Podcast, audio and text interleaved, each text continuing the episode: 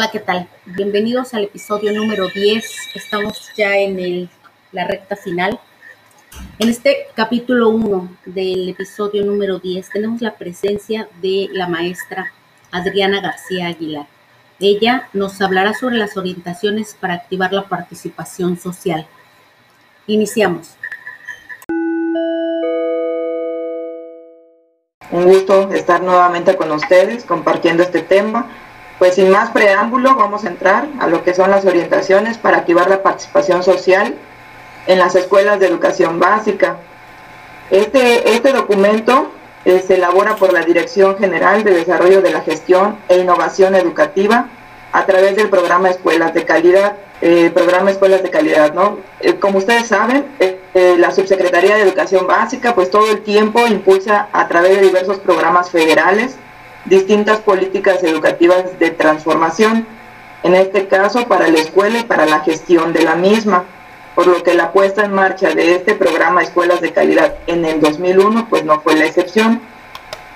Este vino a promover un modelo de gestión escolar que, que impulsara el fortalecimiento de directores, maestros y padres de familia, pues para la toma de, de decisiones colectivamente a través de la planeación y como en los últimos 10 años logró una amplia cobertura en las escuelas públicas, impulsando su objetivo central que era la transformación de la gestión en esas escuelas, pues con ello se vino a fortalecer lo que es ahora la participación social. Pero entonces, para poder entrar en materia, primero tenemos que eh, dejar en claro qué es ese modelo de gestión educativa estratégica. Y pues este también viene a colación con este proyecto, con este programa Escuelas de Calidad, en el 2001 y su propósito fundamental es fomentar los, progresos constantes en las formas de gestión que detonen a mejores resultados del logro educativo al promover prácticas innovadoras, combinando los tres tipos de gestión, la institucional, la escolar y pedagógica, donde cada actor escolar asuma su compromiso con la calidad educativa. En esta gráfica podemos apreciar pues, cómo la gestión educativa se establece como una política desde el sistema y para el sistema. Marca las relaciones, articulaciones e intercambios entre currículos, programas de apoyo y propuestas que aterrizan en dónde? En la escuela. Contiene, por lo tanto, esas tres categorías de gestión que les dije anteriormente, la institucional, que no vienen siendo más que los subsistemas, formas de gobierno, la escolar, que viene siendo el centro educativo, y la pedagógica, ya en conjunto forman parte del sistema educativo.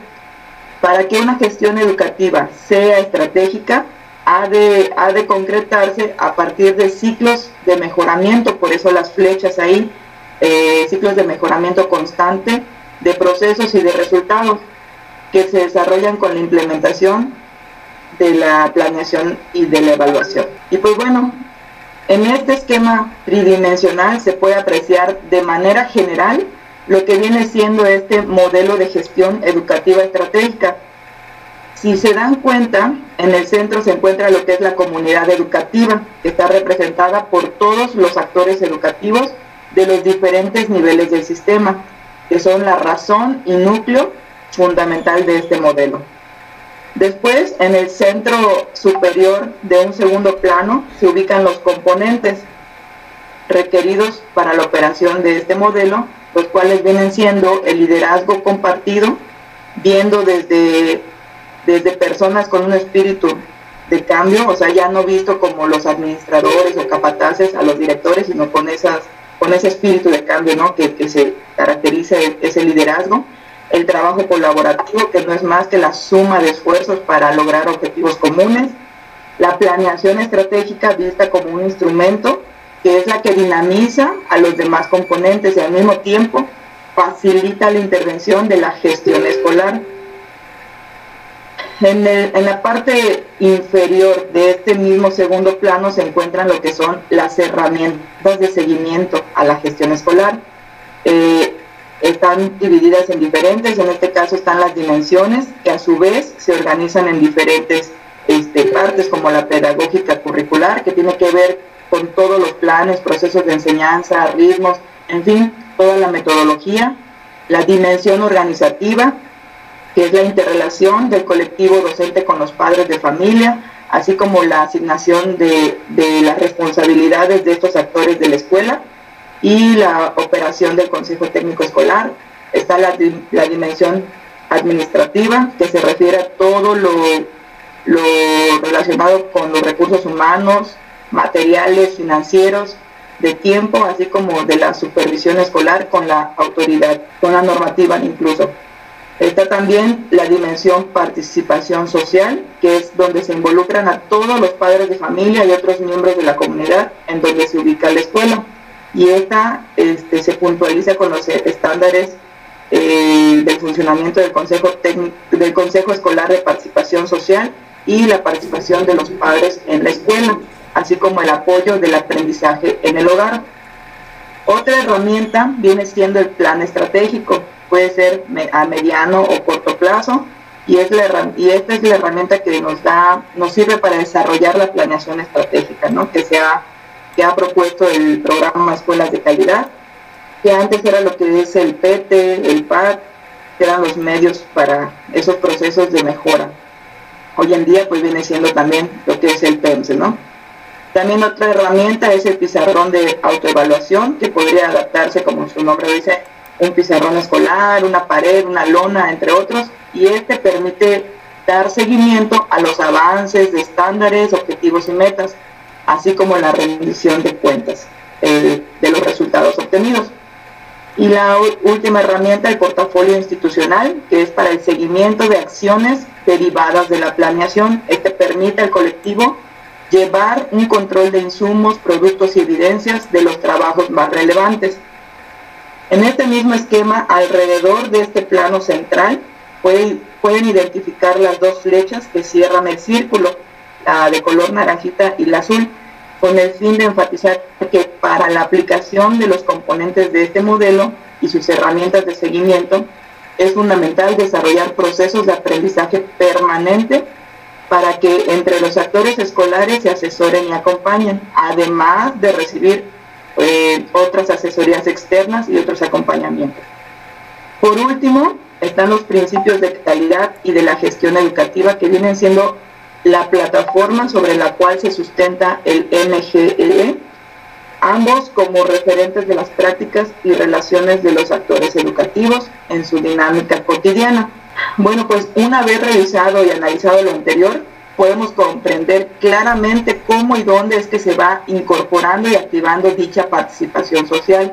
Por consiguiente, podemos comprender mejor el propósito de dicho documento, el cual es orientar a los actores educativos respecto a la importancia de activar la participación social en las escuelas de educación básica, así como ofrecer pautas para el desarrollo de las acciones de los actores eh, escolares de manera coordinada, articulada y colaborativa. Bueno, este, este documento está dividido por capítulos. El primero es donde se plantean conceptos y consideraciones relativas al significado de la, de la participación social y posteriormente en educación se analiza también la manera en que se estructura y organiza en los diferentes niveles del sistema. Este siguiente, por favor, así como el marco que le da este fundamento. Siguiente, por favor, al capítulo 2. Bien. En el capítulo 2, pues se refiere a todo lo que es la constitución, tipos y operación de estos consejos de participación social en la educación, quiénes lo conforman, sus responsabilidades, funciones y atribuciones, así como su organización en comités, calendarios y programas de trabajo, ¿no? El capítulo 3, pues bueno, aquí se van a proporcionar lo que son esas guías sobre la participación y colaboración entre padres de familia y tutores con los maestros y directivos a grandes rasgos es lo que habla cada capítulo. Siguiente, por favor. Bueno, entonces, la, la pregunta, ¿no? ¿Qué es la participación social? De acuerdo con la Ley General de Desarrollo Social, viene siendo el derecho de las personas y organizaciones a intervenir e integrarse individual o colectivamente en la formulación, ejecución y evaluación de las políticas, programas y acciones del desarrollo social. Bueno, esto se refiere al involucramiento organizado, activo y comprometido y corresponsable de los actores de la sociedad para alcanzar los beneficios comunes. Es decir, si un grupo social u organización cuyos integrantes favorecen la participación conjunta de actores diversos y colaboran a su vez en la construcción de una situación deseada para resolver asuntos que beneficien a la sociedad, podemos afirmar que existe lo que es la participación social. ¿Y qué no es? Porque muchos lo confunden. ¿Qué no es la participación social? Pues bueno, no es un evento social, es decir, traducido a una fiesta, no son acciones aisladas donde la, la colaboración de las personas es momentánea, por ejemplo, solo limpio el entorno y listo, ya cabe. No. Tampoco se reduce a que las personas reciban instrucciones y que éstas se atiendan y listo, ya estuvo mi participación. No, no es así. Es más un evento, eh, es un, eh, donde hay un proceso ya este, constituido de manera gradual y sostenida y que implica contribuir como ambiente corresponsablemente en esa toma de decisiones y en el diseño y la ejecución de las acciones con el fin de lograr beneficios comunes.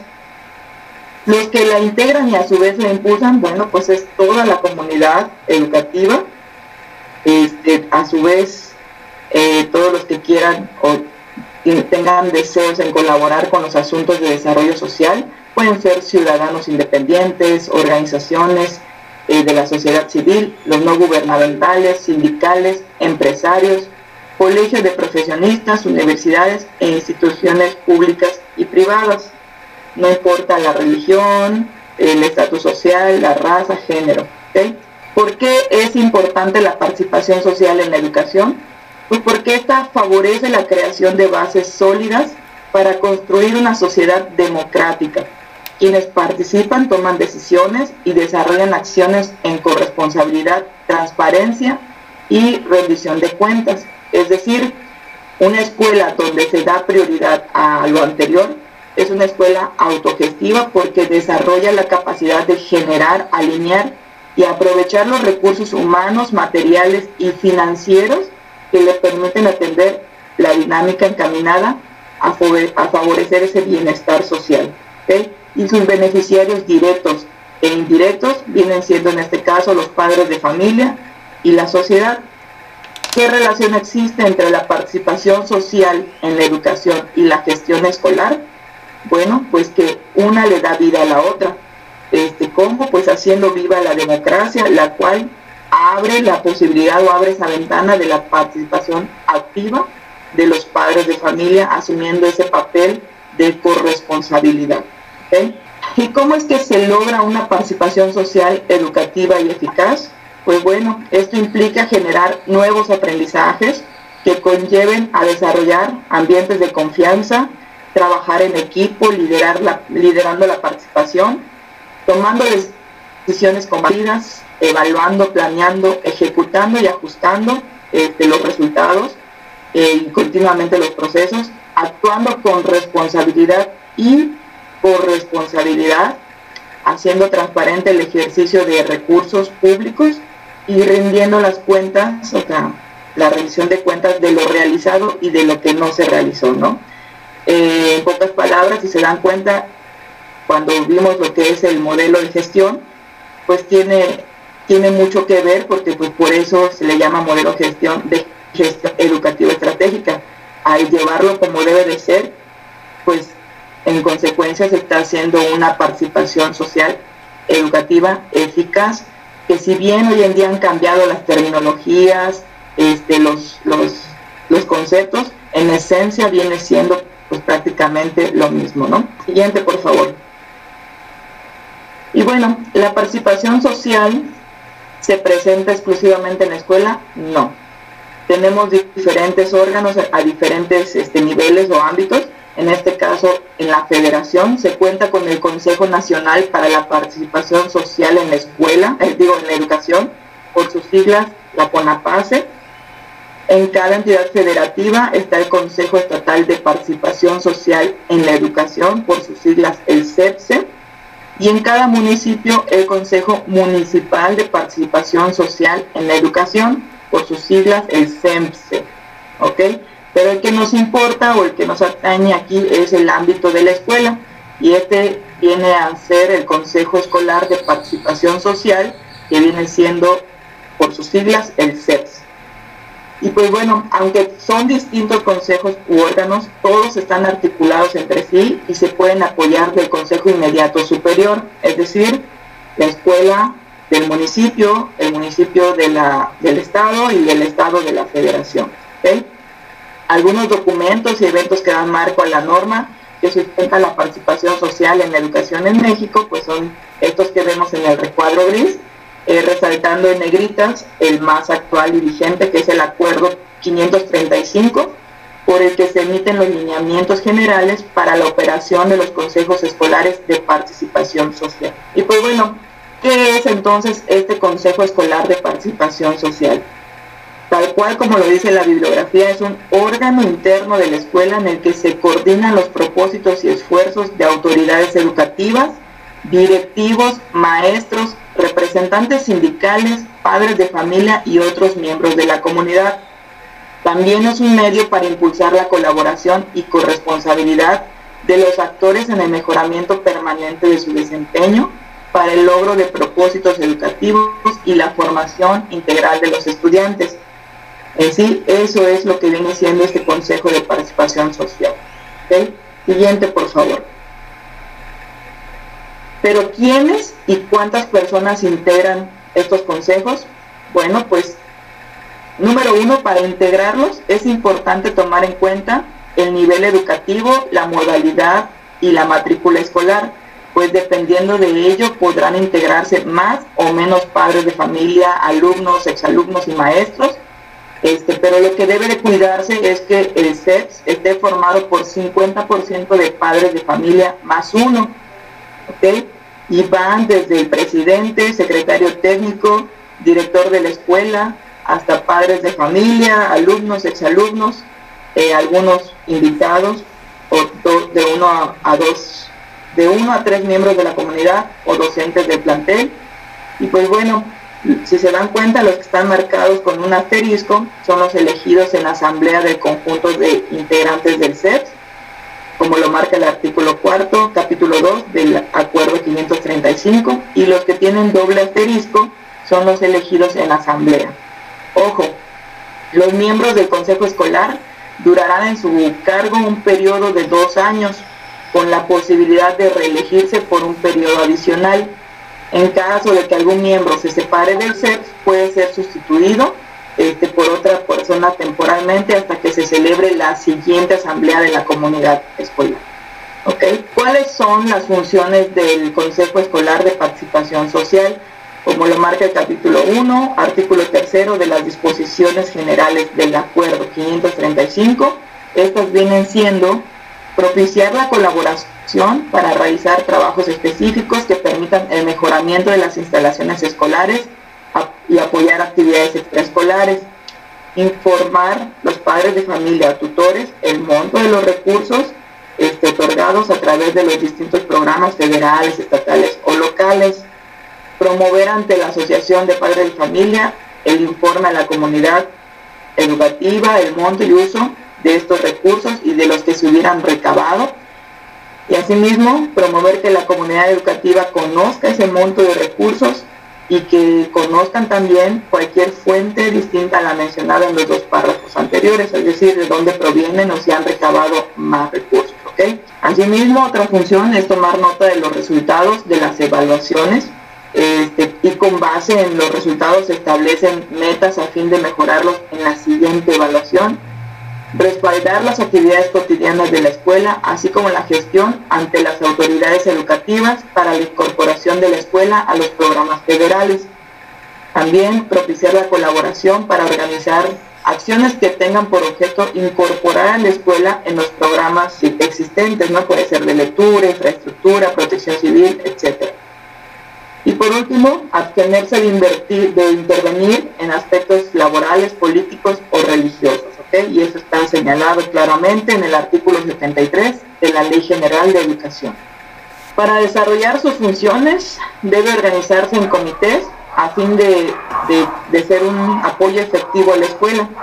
Eh, si en la escuela ya se cuenta con una planeación, aquí es muy conveniente que se dé a conocer a este Consejo Escolar de Participación Social una vez integrado ¿Para qué? Pues para identificar las acciones que ya están programadas y diseñar otras que complementen o fortalezcan los mismos propósitos y metas establecidos, porque de nada sirve que la organización escolar diseñe otras este, actividades paralelas, porque entonces se vuelve muy amplio el, plan e incluso este, inalcanzable, ¿verdad? Y pues bueno, el acuerdo 535 señala ocho comités, no obstante pueden formarse tantos como requiera la escuela según sus necesidades. Ahorita vamos a enlistar los ocho que sugiere y de manera general las acciones que realiza cada uno. Pues como número uno tenemos el de lectura que está eh, tiene que ver con todo lo relacionado al fomento de la lectura, el mejoramiento de la biblioteca escolar, los círculos de estudio el segundo comité viene siendo la atención a necesidades de infraestructura, equipamiento, instalaciones eléctricas e hidrosanitarias. Y pues las acciones de este comité son diagnosticar dichas necesidades y revisar en las estrategias de planeación cuándo y en qué orden de prioridad se atenderán.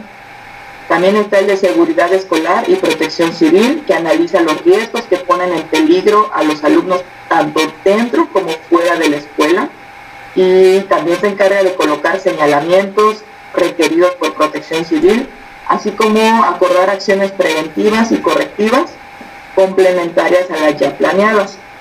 Está el comité Impulso a la Activación Física, pues como su nombre lo dice, conocer las orientaciones emitidas por la SEP para desarrollar eh, dicha activación. Y pues aquí cabe resaltar que no es tarea exclusiva del maestro de educación física, eh, realizarlas, pero sí es eh, una obligación, por así decirlo, orientar a los compañeros maestros, ¿no? Porque pues nosotros somos los especialistas en, la materia. Y pues bueno, este también está el desarrollo social, cultural, recreativo y deportivo. Y pues aquí no es más que realizar acciones que desarrollen o fortalezcan estos aspectos sociales, culturales, recreativos y deportivos, así como gestionar apoyos que contribuyan a este fomento de tipo de actividades, al fomento de este tipo de actividades. El otro comité viene siendo la convivencia armónica y equidad de género entre pares para desalentar las prácticas que generen violencia.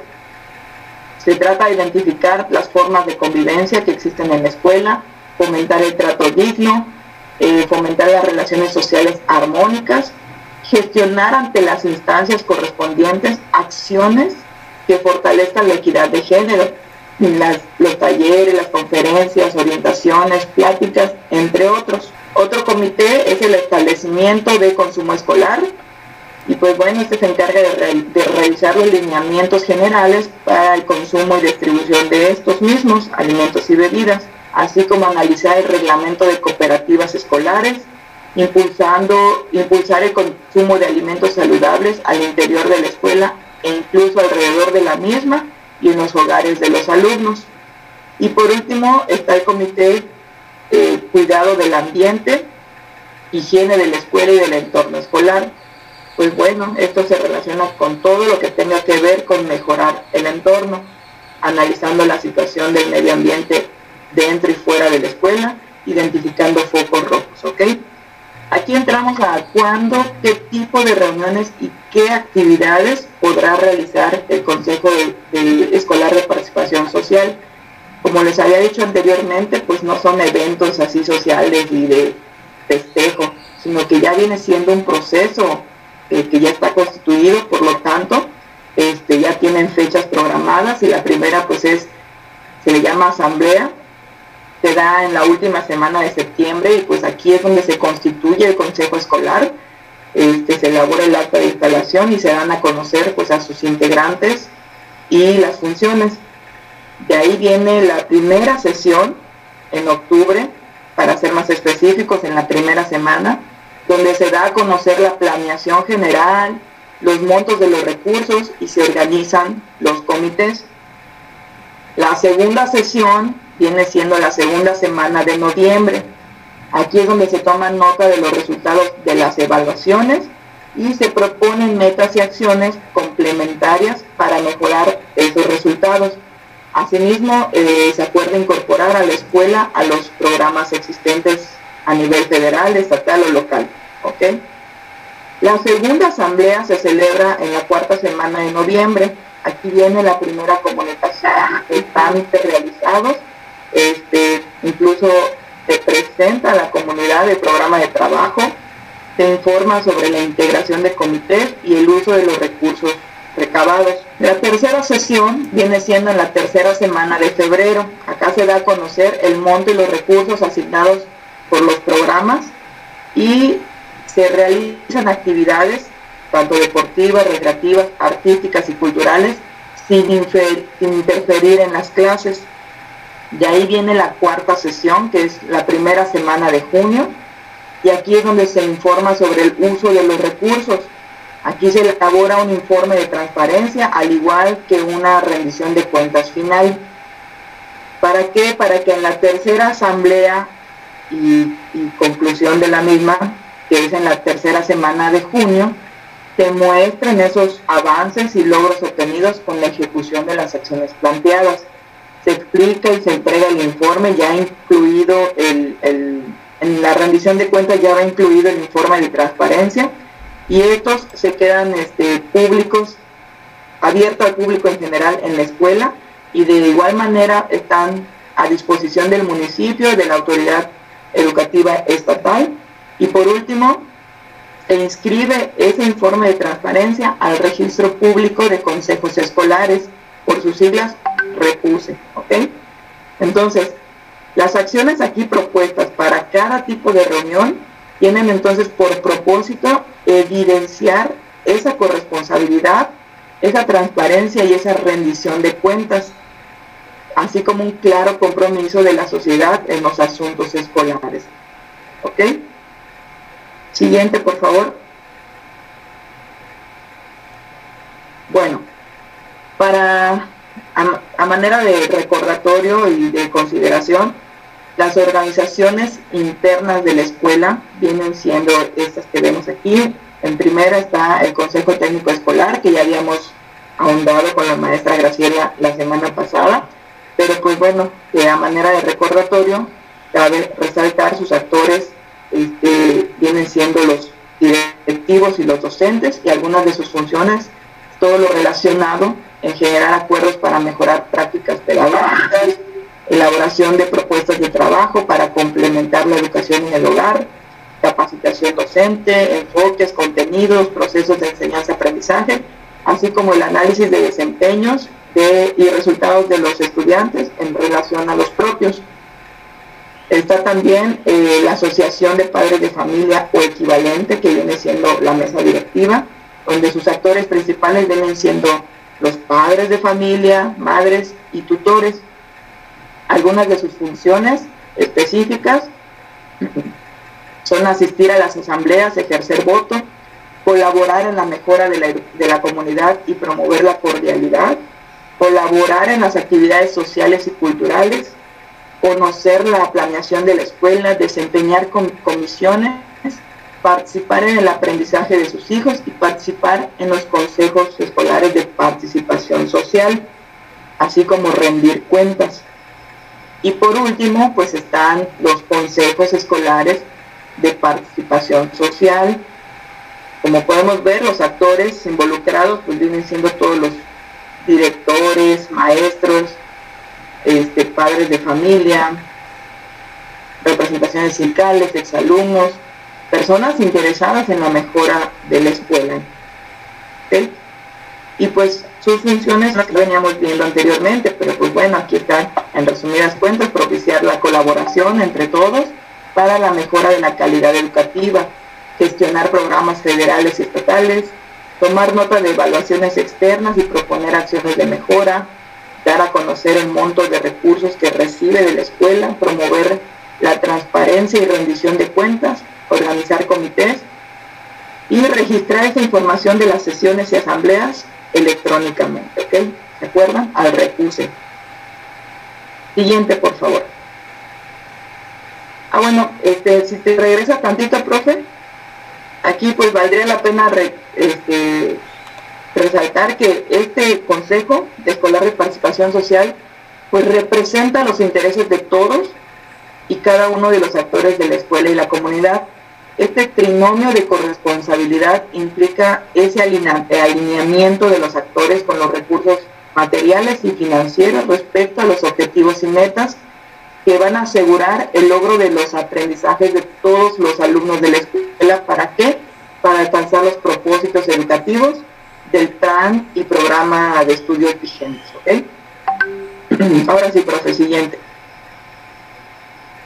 Y pues bueno, es importante que aquí los padres de familia participen en la educación de sus hijos y en la escuela porque son los destinatarios, como veníamos diciendo, indirectos del servicio que ofrece pues la escuela.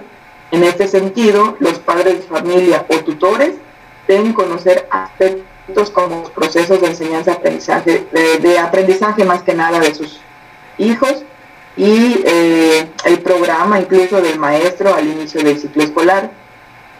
Y pues bueno, algunas actividades con las que pueden colaborar los padres de familia y tutores en la educación de sus hijas, eh, hijos vienen siendo estos supervisar, acompañar y apoyar el desempeño de sus hijos durante el desarrollo del ciclo escolar, supervisar, acompañar y apoyar la realización de las tareas escolares, propiciar que la lectura sea se convierta en una práctica cotidiana, participar en actividades en el salón de clase, construir un ambiente familiar propicio para el aprendizaje en el hogar, apoyo especial a los alumnos en situación de riesgo escolar o con un problema de aprendizaje, estar pendientes y apoyar a los docentes y autoridades educativas para que sus hijos no sean víctimas de maltrato, estar atentos, apoyar y aportar soluciones sobre el tipo de, alimentos que consumen dentro de los planteles educativos y alrededor de ellos y participar en actividades extra, extraescolares. Y pues bueno, de este tema pues la maestra Graciela va a ahondar un poquito más, más adelante. Y pues bueno, aquí las partes que integran la planeación de la escuela por lo general, le hemos visto que son eh, la autoevaluación o diagnóstico, la misión institucional, visión, valores, objetivos, metas, estrategias, acciones. Cabe resaltar que aquí la, la planeación corresponde a cada escuela. Asimismo, este, deben reconocer que dependiendo del tipo del centro escolar y de los programas y proyectos que participen en ella, la planeación podrá recibir diversos nombres, desde el Plan Estratégico de Transformación Escolar, que era el PETE anteriormente, Proyecto Educativo de Centro, Proyecto Escolar, eh, hoy en día el famoso PEMSE, entre otros. Y pues bueno, a grandes rasgos, esto es lo que viene siendo este, este documento. Pues espero que haya quedado como que claro o resuelto algunas dudas. Pues en todo caso, al final, pues tendremos esa estación para resolverlas, ¿ok? Muchísimas gracias por su atención.